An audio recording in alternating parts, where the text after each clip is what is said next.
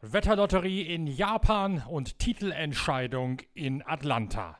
Dieser Podcast wird präsentiert von Shell Helix Ultra. Das Premium-Motorenöl für deinen Motor.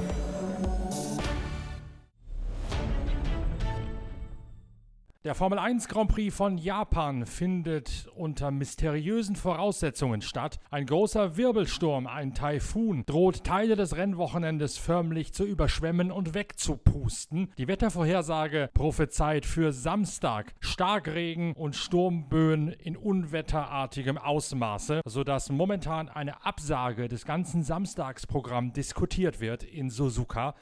Die Qualifikation und das Rennen sollen in dem Fall, wie es früher bei ähnlichen Wetterlagen auch schon der Fall gewesen ist, beide am Sonntag stattfinden. Im fernen Osten geht es für Sebastian Vettel darum, wieder Ruhe ins Ferrari-Team hineinzubringen. Es hat vor dem Rennen eine Krisensitzung in Maranello gegeben. Sebastian Vettel ist eigens dafür einbestellt worden und von Teamchef Mattia Binotto offenbar eingenordet worden. Denn er hat sich mittlerweile äußerst defensiv geäußert und gesagt, es sei ein Fehler seinerseits gewesen, beim vorherigen Grand Prix die Teamorder zu ignorieren und damit Unruhe in den Rennstall hineinzubringen sein. Fakt ist, Charles Leclerc sägt weiter am Sitz von Sebastian Vettel und dessen Karriere hängt immer noch trotz der jüngsten Formsteigerung am seidenen Faden. Die Rennstrecke von Suzuka äußerst anspruchsvoll, eine der echten Fahrerkurse im Kalender. Marcel Ehlert, der Chemielaborant von Ferrari, Benzinlieferant Shell V-Power, charakterisiert die Piste mit Achterbahneigenschaften sehr interessante Rennstrecke, viele äh, schnelle Kurven. Deswegen, also man sieht die Rennstrecke und denkt, Mensch, das ist ja eine sehr kurvenreiche Strecke, vielleicht gar nicht so schnell, aber ein Großteil dieser Kurven wird ja in Höchstgeschwindigkeit oder mit dem Fuß ganz unten am Pedal gefahren. Von daher für den Kraftstoff auch wieder wichtig, dass man diesen letzten, letzten Bereich, den letzten Drehzahlbereich auch mit abgedeckt hat. Äh, aber ja, das wird in zahlreichen Tests in Maranello, im Simulator und auch auf den Motorenprüfständen natürlich alles abgedeckt.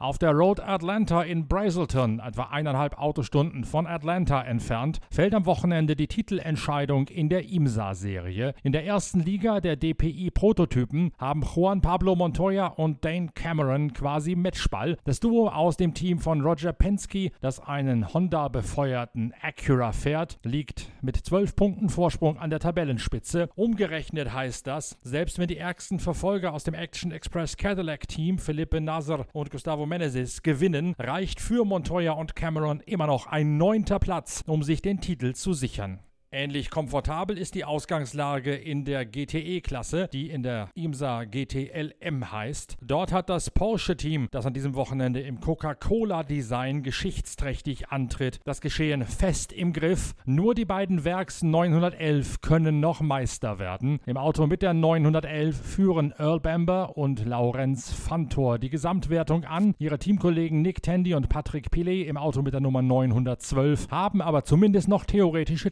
Chancen. Pascal Zurlinden, der Sportchef von Porsche, fasst die Ausgangslage zusammen. Um äh, Meister zu werden, also den ersten Titel zu haben, müssen wir ein Auto auf die Startaufstellung haben. Nicht mal fahren, sondern nur auf die Startaufstellung sein. Das könnte zu schaffen sein, meinst du? Ja, um sicher zu sein, dass wir es schaffen, haben wir ein Ersatzauto eher.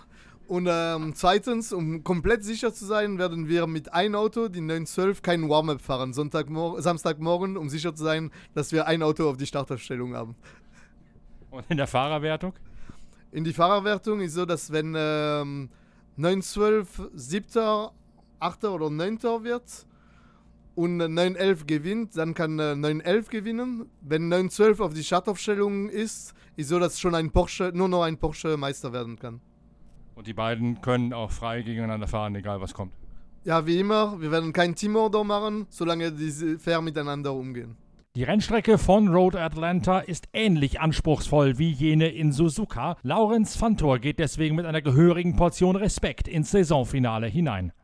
Äh, ja, Road Atlanta ist einfach den besondersten äh, im Jahr. Ich glaube, äh, man nennt es hier auch den äh, Chassis-Zerstörer. Äh, Wenn es hier schief geht, äh, ist meistens ziemlich viel Schaden. Das rennt auf jeden Fall vorbei. Äh, das macht äh, ja auf eine große Herausforderung. Man hat vorher gesehen, äh, ganz viele roten Flaggen im Training. Äh, es hat eine sehr anspruchsvolle Strecke.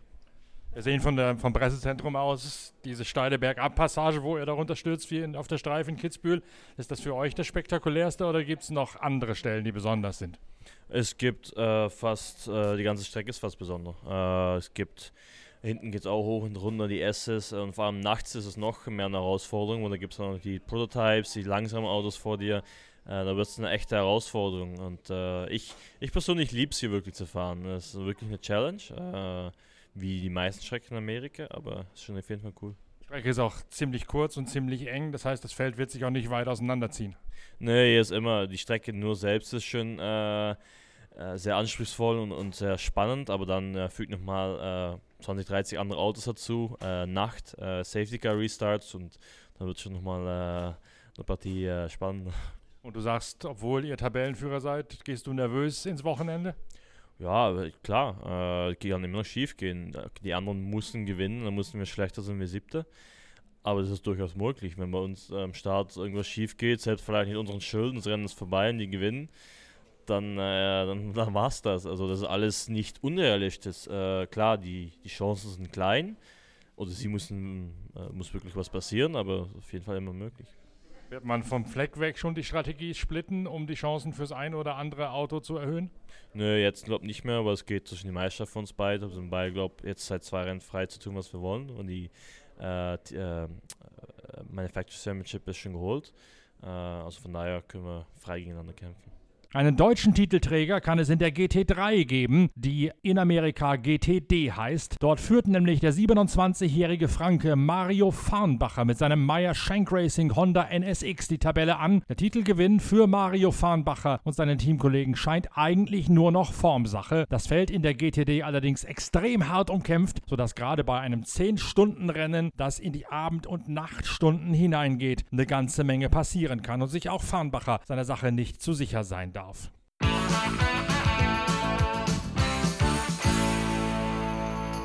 Wir werden mit Pitcast, den Podcasts der Zeitschrift Pitwalk, regelmäßig von der Road Atlanta berichten. Nach dem Qualifying am Samstag folgt der nächste Podcast mit mir, Norbert Okenga, und den wichtigsten Stimmen vom Rennwochenende. Bis dahin wünsche ich eine gute Fahrt mit Shell V-Power, dem Treibstoff von Ferrari in der Formel 1, der auch in euren Serienfahrzeugen mehr Leistung bei weniger Verbrauch aus dem Motor herauskitzeln kann. Wenn ihr Mitglied im Shell Smart Club seid, dann tankt ihr Shell V-Power für den Preis von normal normalem Superbenzin und das wird sich auf jeden Fall bezahlt machen. Wir hören uns am Freitag wieder mit den nächsten Updates live von der Road Atlanta im US-Bundesstaat Georgia. Bis dahin nehmt nochmal teil an unserer Umfrage nach den schönsten Rennautos aller bisherigen Zeiten, denn eure Meinung zählt vor allen Dingen im Hinblick auf die Gestaltung der nächsten Ausgabe unserer Zeitschrift Pitwalk, wo wir das Thema Rennautodesign zu einer Titelgeschichte erheben werden. Darum hoffe ich noch auf möglichst viele Einsendungen Einsendungen per Facebook, Twitter oder Instagram oder per Mail an verlag.pitwalk.de. Ihr könnt natürlich auch das Kontaktformular auf unserer Internetseite pitwalk.de dazu benutzen, um eure Rückmeldungen und eure Meinungen einzugeben. Wir freuen uns über jeden, der mitmacht. Zu gewinnen gibt es auch was, nämlich ein Original-Event-Poster vom Petit Le Mans aus dem Vorjahr, unterschrieben mit Originalautogrammen von Earl Bamber, Laurenz Fantor sowie den Porsche-Teamkollegen Nick Tandy und Patrick Pillet. Die Teilnahme lohnt sich also, genau wie das Warten warten auf den nächsten Pitcast aus den USA. Bis dahin tschüss und danke fürs Reinhören, euer Norbert Ockenger.